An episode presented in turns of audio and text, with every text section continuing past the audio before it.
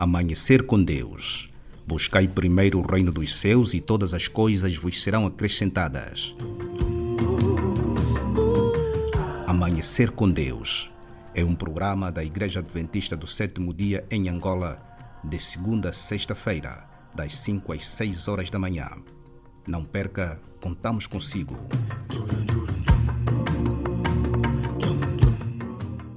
Amanhecer com Deus. Seja Ele o Senhor das nossas prioridades. Amanhecer com Deus. Abra o seu coração e deixa Deus falar.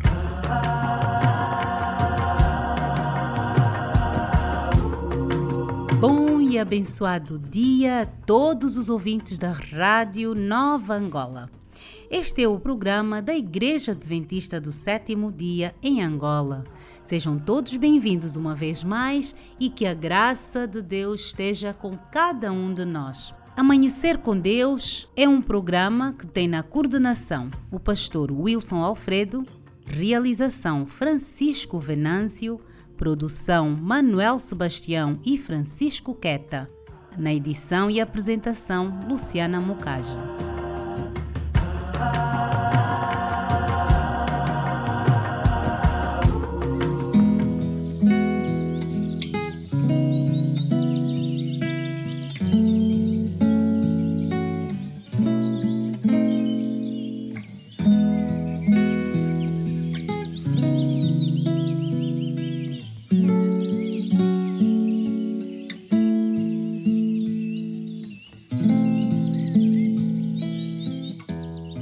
Com Deus ao amanhecer, neste exato momento, eu só queria te dizer: Deus te conhece como conhece a palma da sua própria mão e sabe o que se passa no seu coração.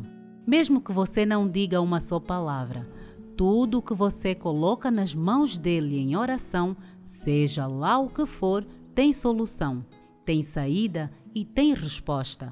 Talvez o seu maior conflito seja com o tempo, e eu te entendo, mas acredite, o tempo dele é certo e o que ele faz por nós é perfeito.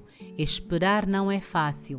Acreditar que tudo vai dar certo dentro de algumas circunstâncias desfavoráveis para nós também não. Mas Deus é maior em tudo e o que ele faz, ninguém desfaz. Por mais que tentem, tem coisas que parecem não ter mais jeito, mas só parecem. Confia nele. Não tenha medo do que vem pela frente, só confia.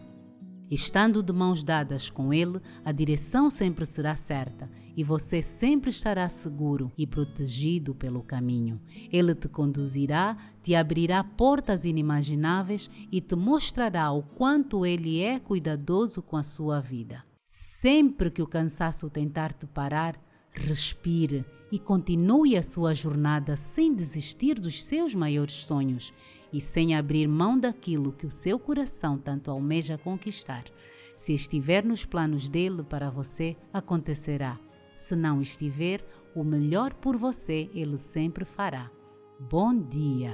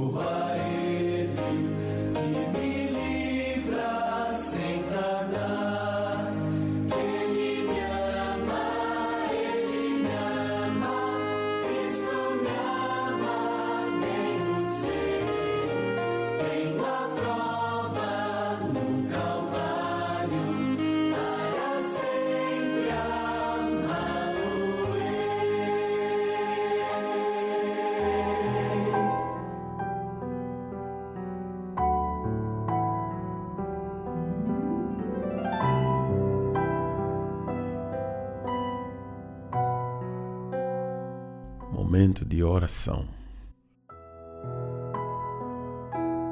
Pai querido, estamos hoje outra vez na Sua presença.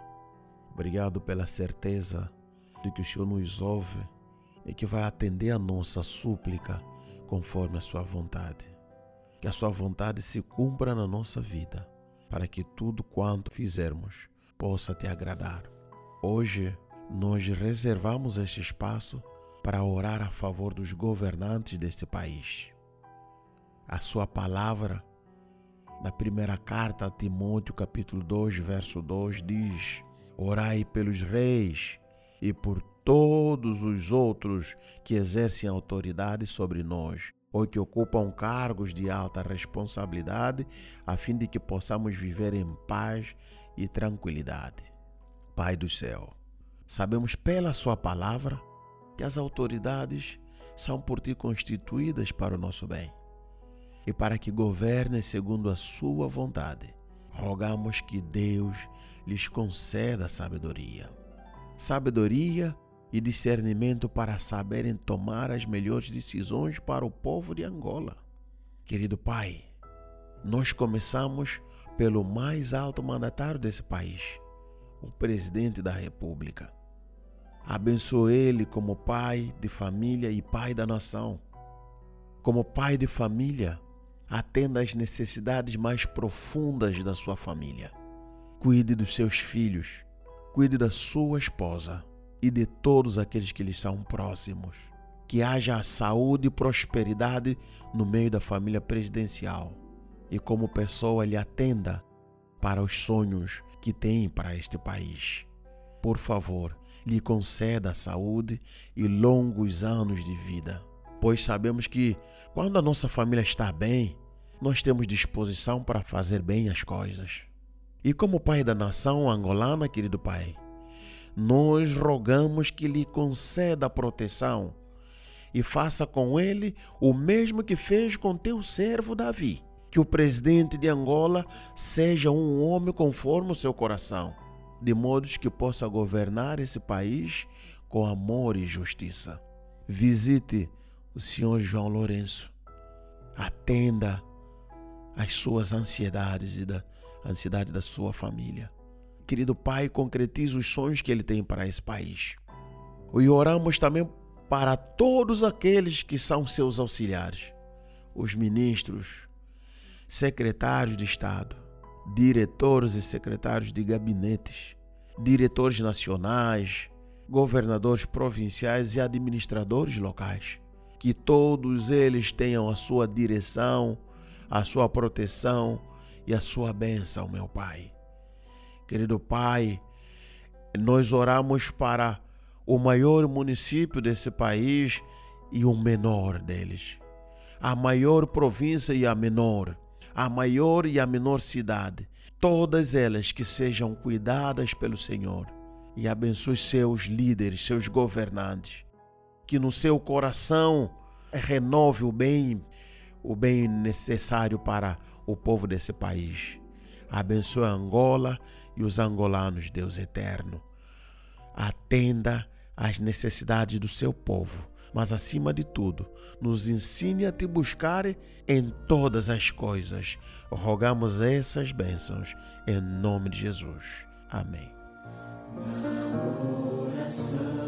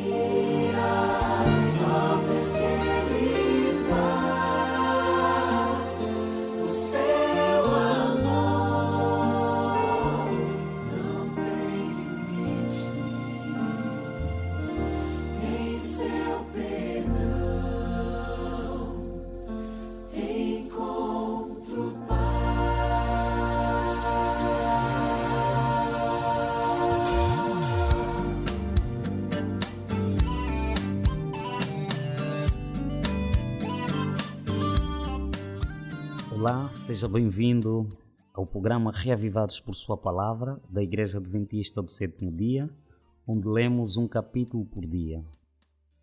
A Bíblia é a palavra de Deus e a lâmpada para os nossos pés. Mas antes que leamos o texto do Reavivados por Sua Palavra, vamos refletir no livro de Salmos, capítulo de número 3, no céu, versículo 5. Eu me deitei e dormi Acordei porque o Senhor me sustentou. Glória a Deus. 2 Coríntios capítulo 12, verso 1, Paulo decidiu citar as visões e revelações que recebera de Deus, provavelmente para combater afirmações semelhantes dos falsos mestres. Todavia, ele as contrastou com as provações que já havia sofrido no ministério. O versículo 2 do mesmo livro em questão fica aparente que Paulo estava falando de si próprio, mas apresentava suas experiências como modéstia, mencionando um homem em Cristo como se esse acontecimento tivesse ocorrido com outra pessoa. Paulo escreveu 2 Coríntios aproximadamente em 59 depois de Cristo, 14 anos antes teria sido o ano 42 quando ele estava em Antioquia. Terceiro céu, naquela época, as pessoas comumente falavam sobre três céus. O primeiro, o atmosférico, onde os pássaros voam. O segundo, o cósmico, o espaço ocupado pelo Sol, a Lua, as estrelas. E o terceiro, o celestial, onde Deus habita.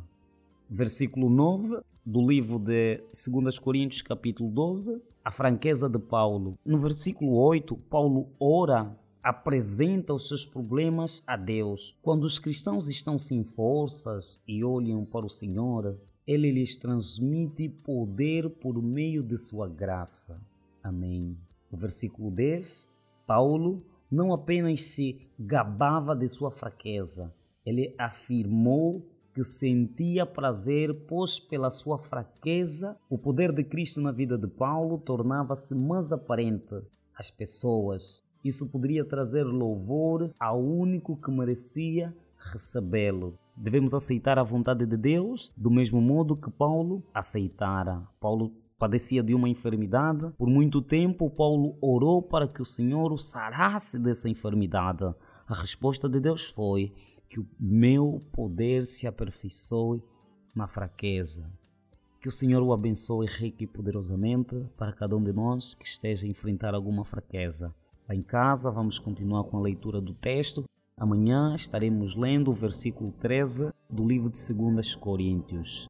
A bênção do Senhor esteja com todos vós. Amém.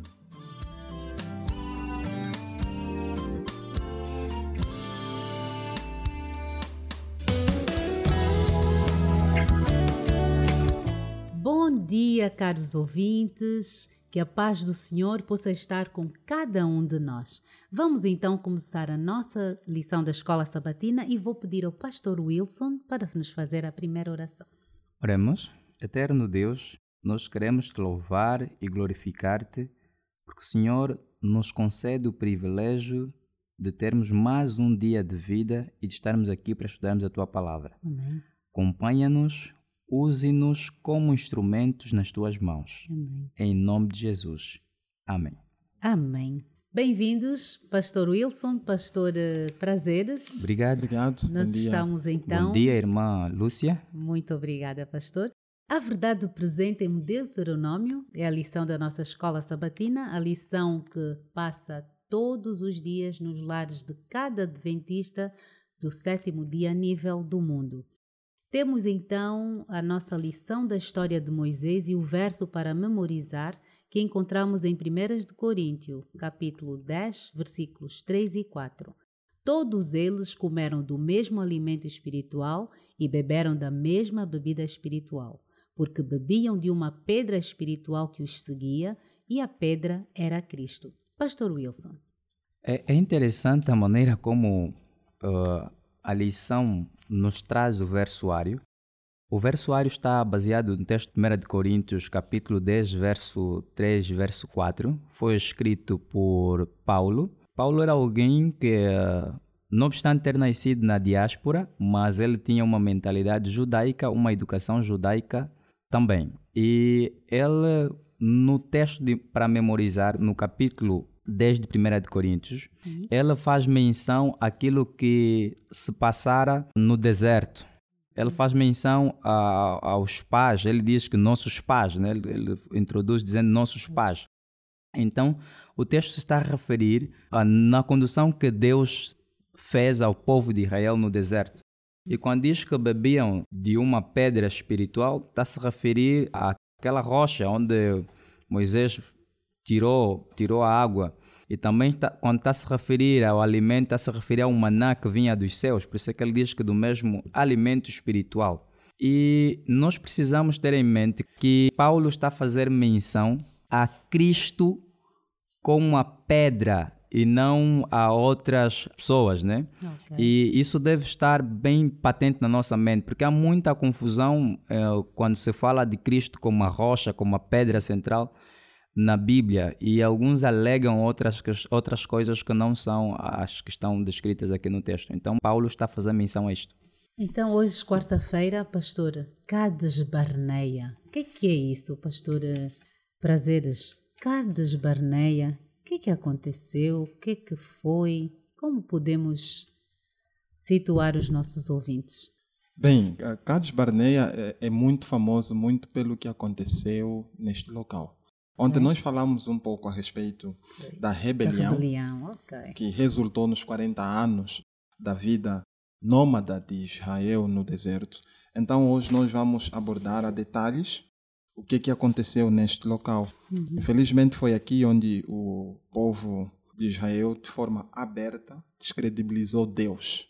Totalmente. Que ele também não seria capaz de colocá-los na terra, na terra prometida. prometida.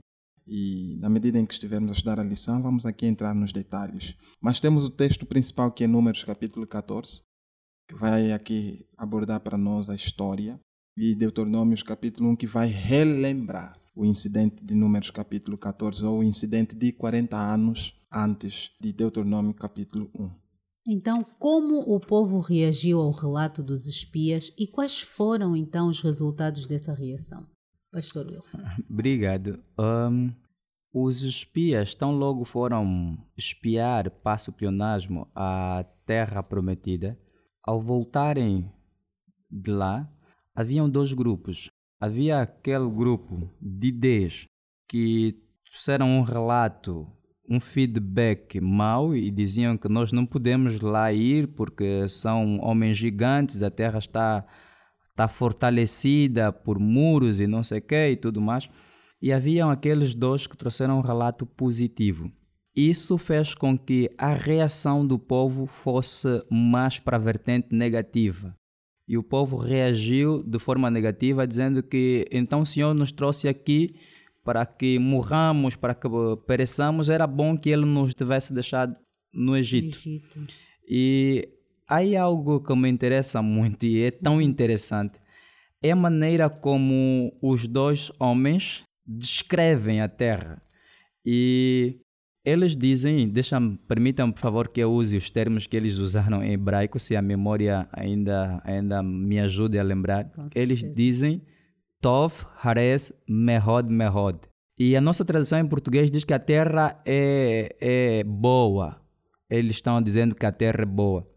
Ao passo dos outros que dizem, ah, o lugar é, é bom, mas tem essas dificuldades. Só que essa expressão hebraica é enfática, por isso é que diz mehod, mehod. Eles não estão a dizer que a terra é boa ou a terra é linda. Eles estão a dizer, em outras palavras, a terra é extremamente boa, exaustivamente boa. E se Deus escolheu essa terra exaustivamente boa, então não temamos, vamos, vamos para lá e Deus nos estará entregando essa terra na, nas nossas mãos.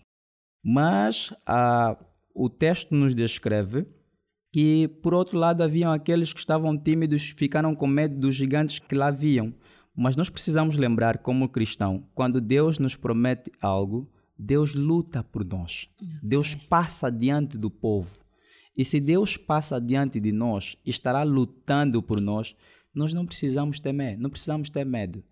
E talvez há alguém que está passando por uma situação difícil e está com medo, talvez estás a passar por um problema que ficas a temer, lembre-se, Deus nos garante vitória. E quem está com Deus não precisa, não precisa temer. Ainda que venham aquelas pessoas pessimistas, né? Exatamente. Que há como estes que nós temos a confiança, não é, em Deus e isso acima de tudo.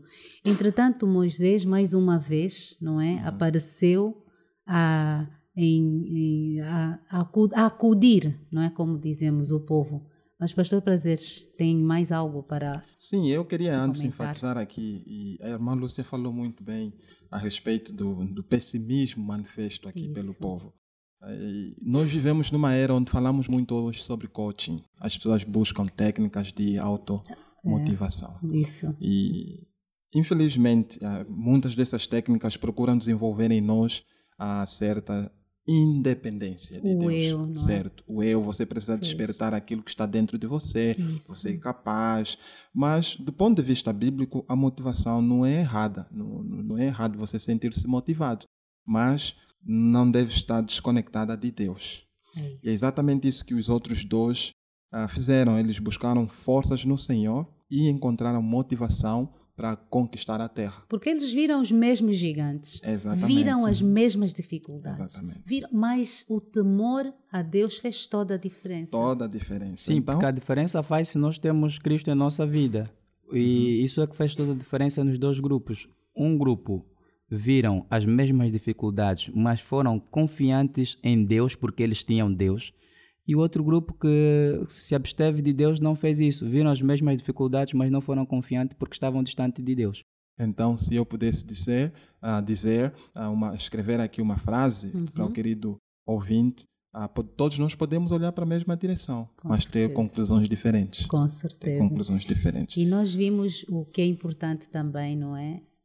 Moisés de novo foi em, não é? Acudir o povo, pastor Prazer, estávamos a dizer, uhum, o que, uhum. que foi? Como é que aparecerá aos olhos dos egípcios e de outras nações se tu acabares por destruir?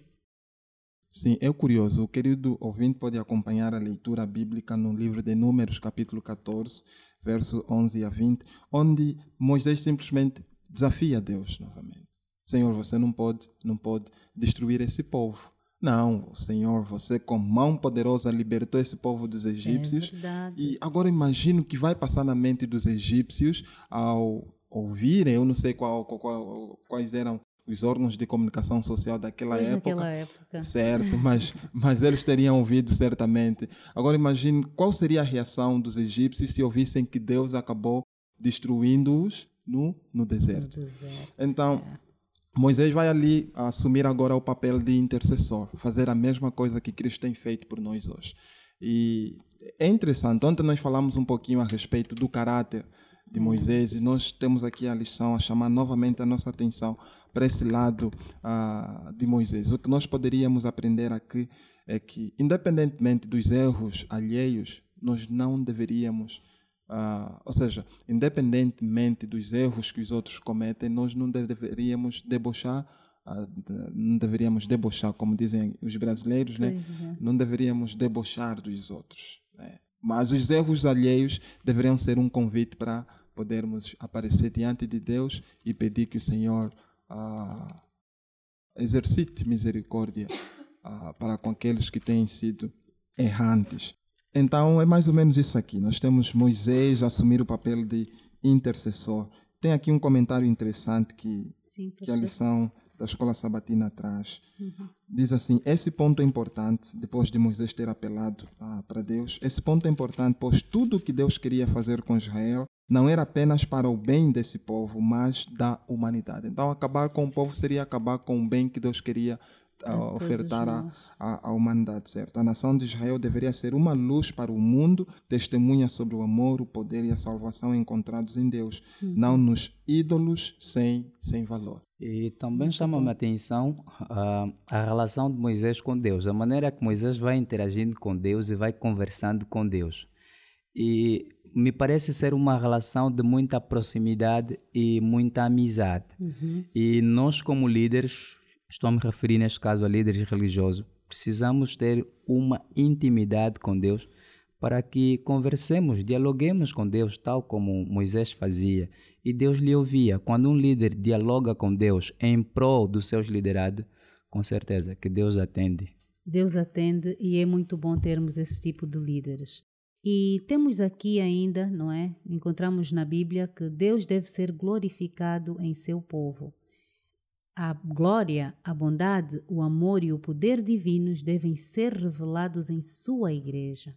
Deus quer ser glorificado no meio, não é, do seu povo. E isso tem muito a ver com os líderes.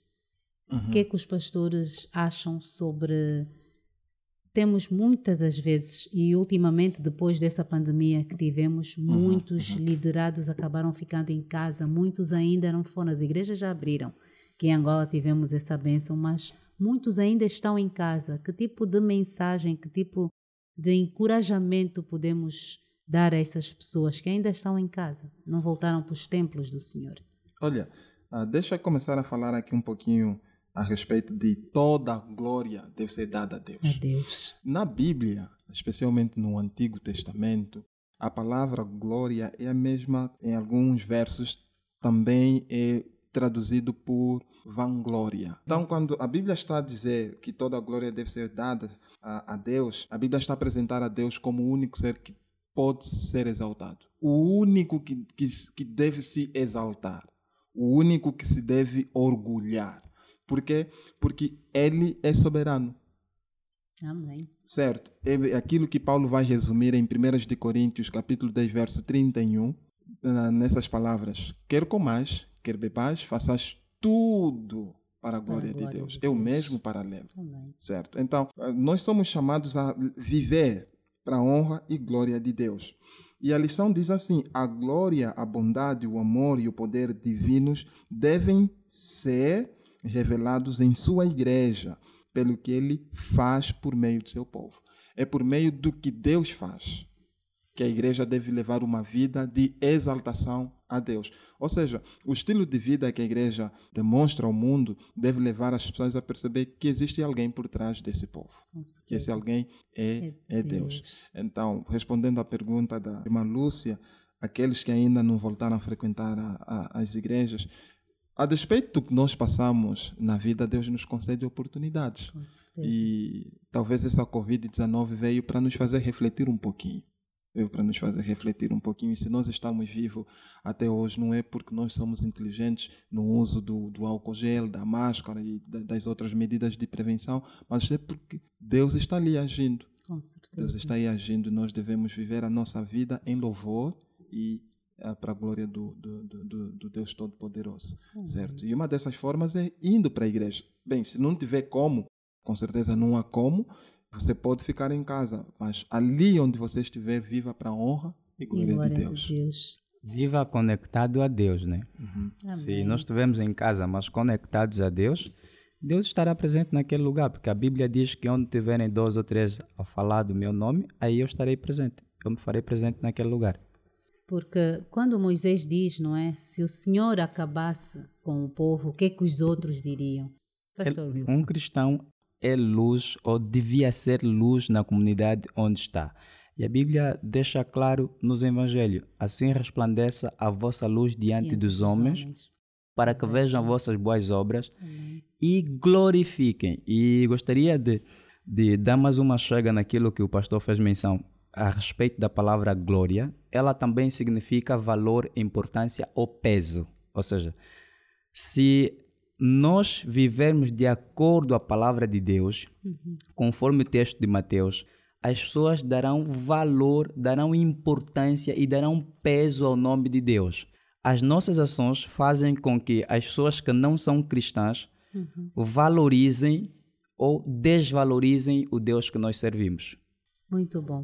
Uh, vamos então continuar. Se Cades Barneia, essa rebelião que houve, e como é que Moisés descreveu esta região como um lugar que o Senhor nosso Deus nos dá, em Deuteronômio 1:20.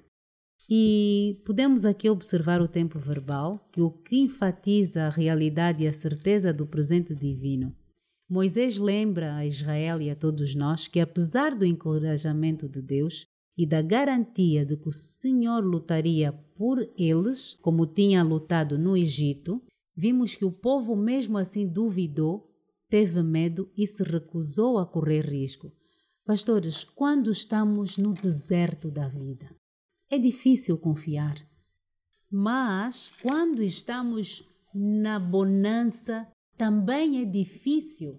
Sim, olha, uh, nós hoje temos cristãos uh, que buscam a Deus quando há paz. Isso. Mas também existem cristãos que só buscam só Deus buscam. quando existe tempestade, é infelizmente. Mas nós deveríamos buscar a Deus quer na bonança, quer na tempestade. O evento de Cades Barneia era, acima de tudo, um chamado de fé.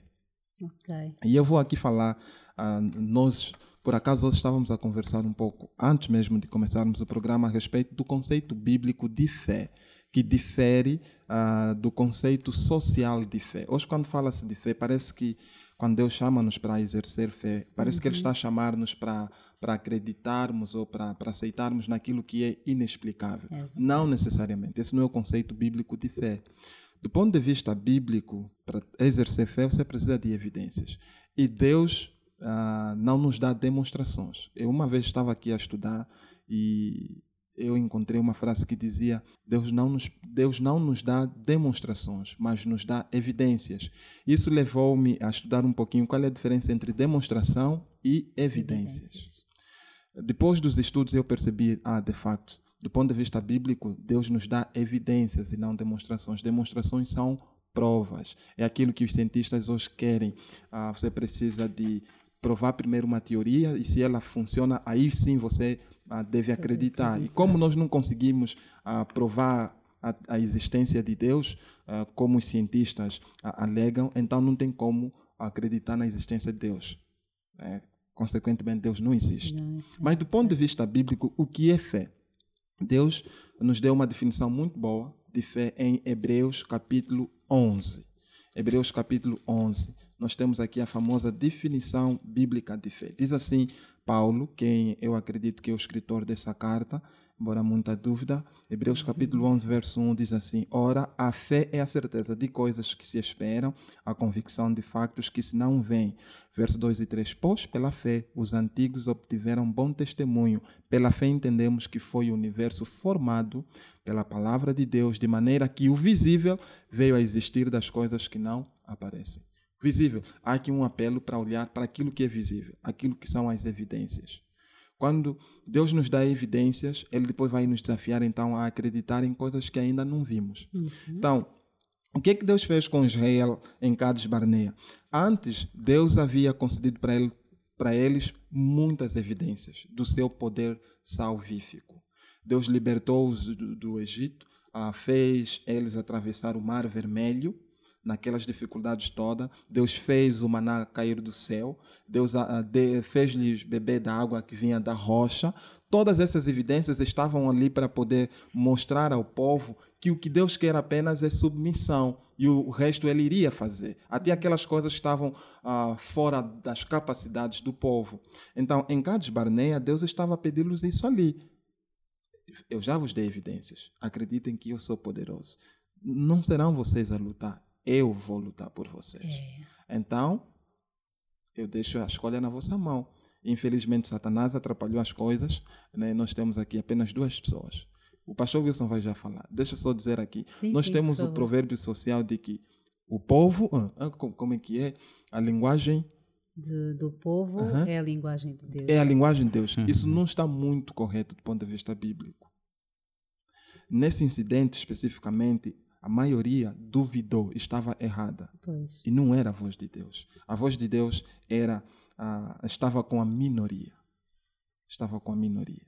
E porque eles, durante o tempo que, o, que Deus foi conduzindo o povo, Deus já operou tantos os milagres, eles já viram a mão de Deus atuando em muitos momentos. Então, o que Deus precisava deles lá em Cádiz Berneia era só confiança, só acreditar. Se eles acreditassem no poder de Deus que lhes havia livrado das mãos de Faraó, que lhes conduziu durante o percurso todo, inclusive a passar pelo Mar Vermelho, Deus, o mesmo poder e o mesmo Deus, lhes daria vitória e entrariam em Canaã sem sobressaltos. Deus só precisava que eles acreditassem. E eles conheciam o Deus, porque eles tinham uma vida de muitas, de muitas, eh, de muitos episódios dos quais Deus atuou. Então ele só precisava que eles acreditassem mais uma vez nesse Deus. Porque Deus disse que iria lutar, Iria lutar por eles. Era só acreditar. E Muito várias obri- vezes esse é o problema que nós temos. Nós não acreditamos no poder de Deus. Eu agradeço. Foi uma lição muito, muito rica e vamos contar com o caro ouvinte amanhã e vamos só repassar no nosso verso para memorizar. Todos eles comeram do mesmo alimento espiritual e beberam da mesma bebida espiritual, porque bebiam de uma pedra espiritual que os seguia, e a pedra era Cristo. Que Deus possa estar com cada um de nós e contamos com todos vocês amanhã. Obrigada, Pastor Wilson. Obrigada, Obrigado. Pastor Prazeres. Foi um prazer ter vocês aqui. Obrigado. Até amanhã. Olá, queridos ouvintes, queremos saudar a todos em nome do nosso Senhor Jesus Cristo. Mais uma vez, estamos de volta para partilharmos convosco a palavra de Deus e é sempre um privilégio e honra em estudarmos juntos a palavra que nos dá sabedoria e salvação. E eu convido a baixar o seu rosto e vamos orar a Deus. Nosso Pai e Deus, Criador dos céus e da terra. Vamos abrir mais uma vez a Sua palavra. Coloque poder nos nossos lábios e venha abrir o coração dos queridos ouvintes, para que todos nós possamos ouvir o Seu querer e a Sua vontade. Oramos com fé no nome de Jesus. Amém. Abra a sua Bíblia e vamos ler juntos a partir do livro de Segundas Crônicas, capítulo 7.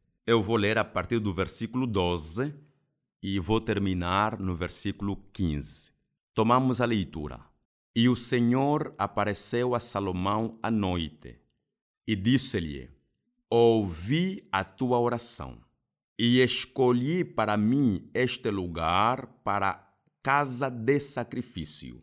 Se eu fechar o céu para que não haja chuva, ou se eu ordenar as locustas que devorem a terra, ou se eu enviar peste no meio do povo, se o meu povo, que é chamado pelo meu nome, se humilhar e orar e buscar a minha face e voltar dos seus caminhos iníquos, então eu ouvirei do céu e perdoarei os seus pecados e sararei a sua terra. Agora os meus olhos serão abertos e os meus ouvidos atentos à oração que é feita neste lugar. O Senhor lhe abençoe ao fazermos juntos a leitura da Sua palavra. Quando nós lemos o livro de Segundas Crônicas, capítulo 7, acabamos dando conta que está acontecendo aqui um processo de consagração do templo que Salomão havia construído. O capítulo 7 é antecedido por certas situações a partir do capítulo 1. Por exemplo, no capítulo 1 de Segundas Crônicas, Salomão pede sabedoria a Deus. No capítulo 2 de Segundas Crônicas, Salomão prepara-se para construir o templo, que também é conhecido como a casa de oração. No capítulo 3 e capítulo 4, Salomão constrói o templo. O templo termina. É por essa razão que no capítulo 5 do livro de Segundas Crônicas, Salomão traz a arca do Senhor ao templo. A arca representava o caráter de Deus. Trazendo a arca para o templo, era a certeza de que Deus poderia guiar o seu povo e pudesse se manifestar quando o povo isse para o templo a fim de orar e buscar a presença de Deus. No capítulo 6, Salomão então dedica o templo ao Senhor, dedica ao Senhor a casa de oração. E maior parte das atividades feitas pelo rei Salomão acontece no capítulo 6. O capítulo 6 é um capítulo conhecido como o capítulo de oração do rei Salomão. Dos versículos 14 aos versículos 18, Salomão, ao orar, exalta o nome de Deus. Reconhece que Deus é soberano. Reconhece que Deus é o Senhor. Reconhece que Deus é o Criador dos céus e da terra. Reconhece que Deus é o dono da nossa vida dos versículos 19 aos versículos 20, Salomão, ao orar, ele pede a atenção de Deus. Diz: Senhor, quando nós orarmos, incline os seus ouvidos à nossa oração. Em outras palavras, Salomão estava a dizer: não fique em silêncio quando nós nos ajoelharmos para orarmos a ti. Os versículos 21 aos versículos 25 do capítulo 6 de Segundas Crônicas, Salomão pede o perdão de Deus. Ele diz: Senhor, ouve a nossa oração e quando nós falharmos, perdoe o pecado do seu povo. Dos versículos 26 aos versículos 27, Salomão pede chuvas quando o povo orar. Dos versículos 28 aos versículos 31, Salomão pede pão quando o povo orar. Salomão diz: Senhor, quando nós pecarmos contra ti e a chuva não cair, faça cair chuva. Quando nós pecarmos contra ti e não tivermos pão para comer, deia-nos o pão. Dos versículos 32 aos versículos 33, Salomão pede a aceitação da oração do estrangeiro. O povo de Israel era composta por várias tribos. Mas dentro do povo de Israel havia também pessoas que não faziam parte dessa tribo. Havia também pessoas que vinham para o povo de Israel, se calhar para fazer os seus intercâmbios comerciais. E Salomão diz: Senhor, quando o estrangeiro vir para sua casa de oração e orar, atenda a oração do estrangeiro. Salomão nos quer passar duas lições importantíssimas. A primeira, a casa de oração pertence para todos aqueles que desejam ouvir Deus falar. Em segundo lugar, Deus é um Deus para todos nós.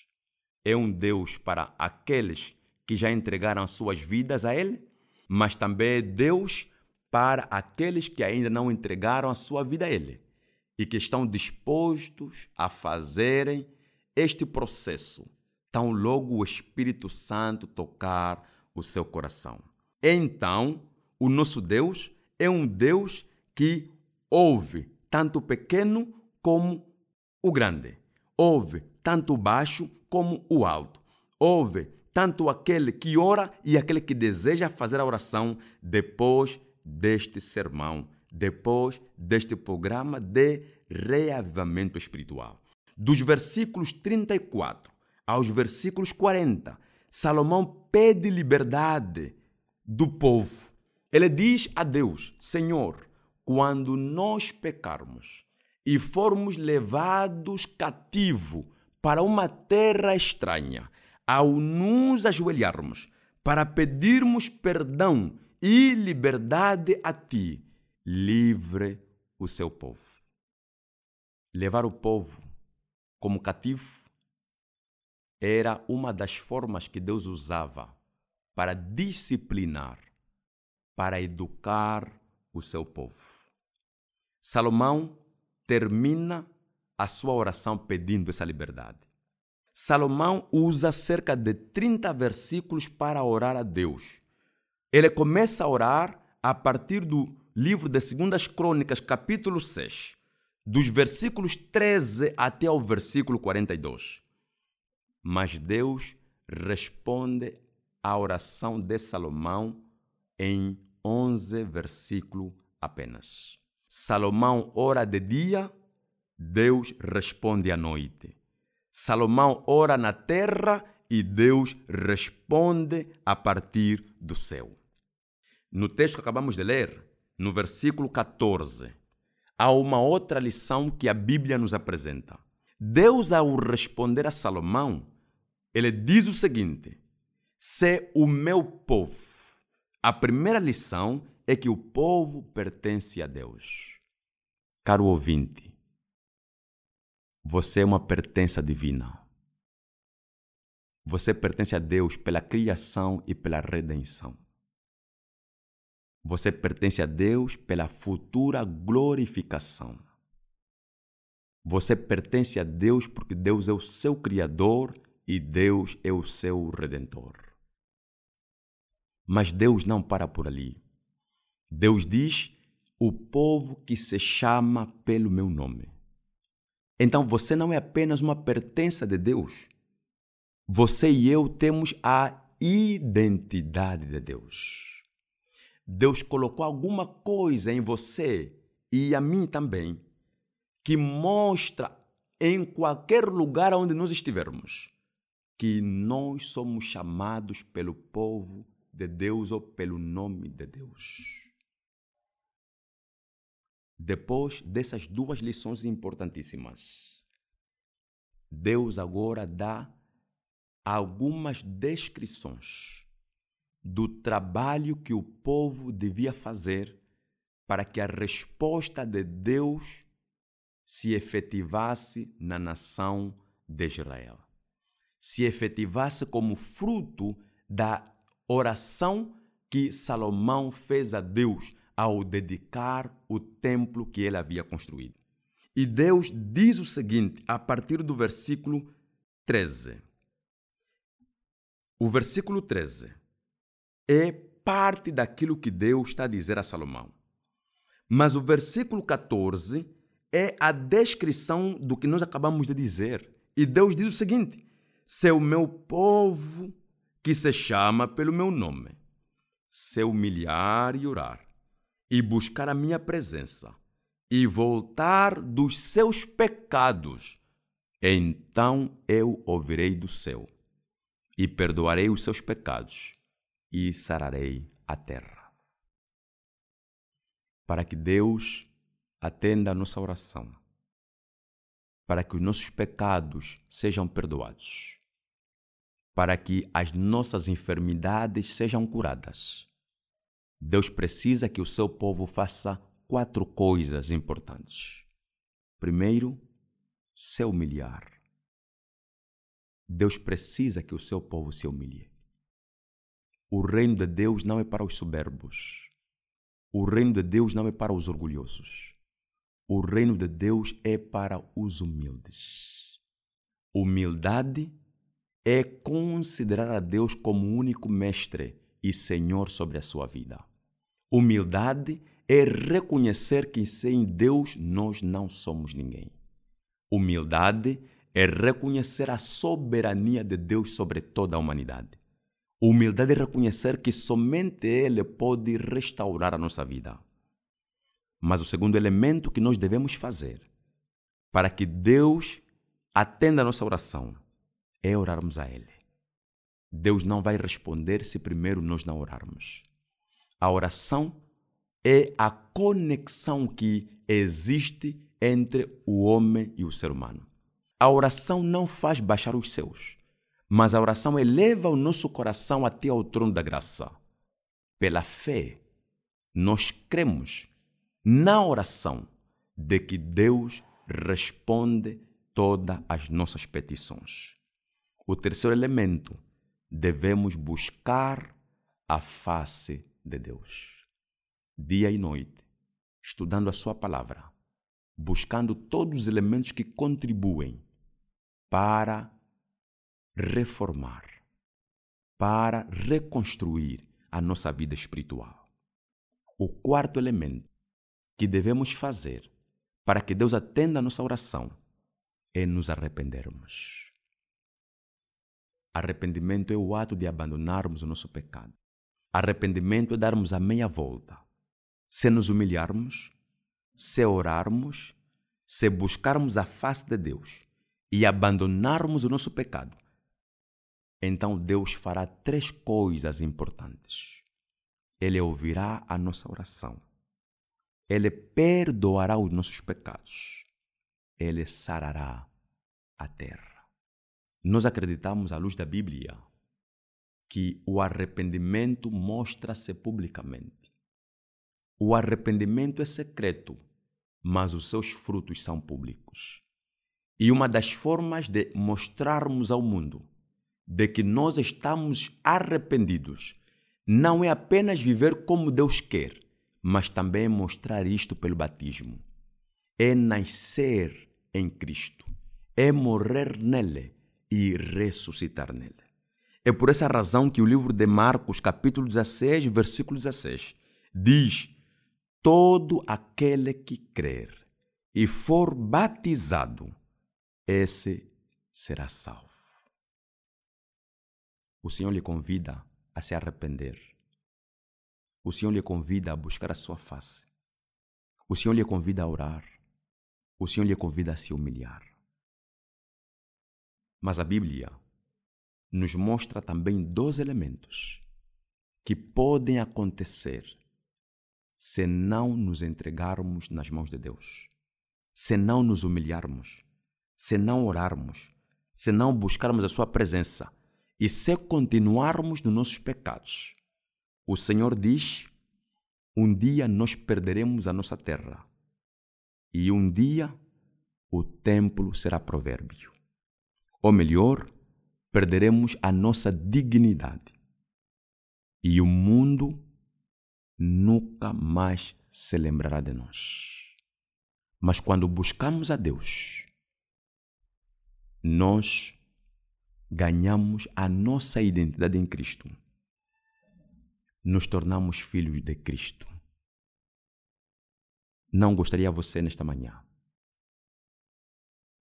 buscar esses quatro elementos pelo poder do Espírito Santo, de se humilhar, de orar a Deus pela sua vida, de buscar a Deus, buscar a sua face e se arrepender dos seus pecados. Esse é o momento oportuno esse é o momento acertado para fazeres este exercício. Ore a Deus e reconheça que Ele é soberano. Ore a Deus, pois Ele vai ouvir a sua oração. Ore a Deus, pois Ele vai lhe conceder o pão de cada dia. Ore a Deus pelo estrangeiro e peça a Deus para que te dê a liberdade dos seus pecados. Quando assim o fizeres, Deus lhe vai responder com a sua palavra, pela palavra, e vai responder a sua oração por intermédio da sua vida transformada, que o mundo estará lendo e compreender que realmente Cristo vive em você. Nesta manhã, o nosso desejo é que o caro ouvinte que nos acompanha abra o seu coração e permita que Deus fale para você. Transforme você, transforme a sua vida e lhe dê o regozijo de viver uma vida plena, uma vida de paz, uma vida de segurança, mais próximo daquele que nos criou e também nos salvou. Lhe convido nesta manhã a abaixar o rosto. Vamos orar para terminarmos a nossa meditação.